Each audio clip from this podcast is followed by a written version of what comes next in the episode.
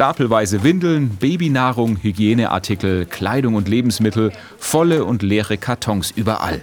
Über 50 Leute packen Kisten, sortieren Sachen, ständig fahren Autos vor, bringen Nachschub. Eine Tiefgarage wird zum Drive-In und zum Logistikzentrum.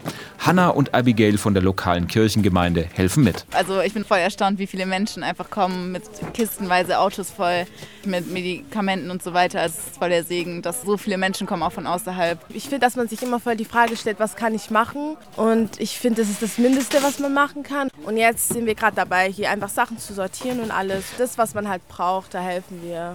Auch Klaus ist mit seinem Auto in die Tiefgarage gefahren, um Hilfspakete für die Ukraine abzuliefern. Ich bringe Babynahrung, ich bringe Socken, ich bringe Taschenlampen, ich habe Stromgeneratoren gebracht.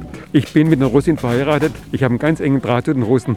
Aber die haben genauso ihre Probleme damit und kein Mensch weiß warum das Ganze so eskaliert. Die Hilfsbereitschaft ist riesig, sagt Tom Lupo, der mit seiner Organisation Art Helps die Hilfsaktion organisiert.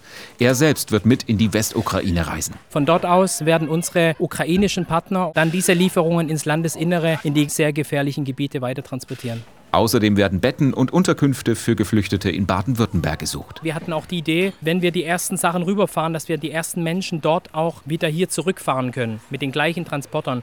Hilfsgüter hin und Menschen hier zurück. Auch Annette will helfen. Sie bringt unter anderem Medikamente und Verbandskästen vorbei. Ich habe im Internet geguckt, wo ich was abgeben kann. Das hier ist in der Nähe. Und da habe ich schnell geguckt, auf die Uhr geguckt, was ich noch schnell zusammensuche. Ich komme morgen nochmal. Bevor sie davonfährt, hat sie noch eine wichtige Bitte. Ich bitte sehr darum, vergesst nicht die Flüchtlinge in Syrien, in Afghanistan, dass man denen auch hilft.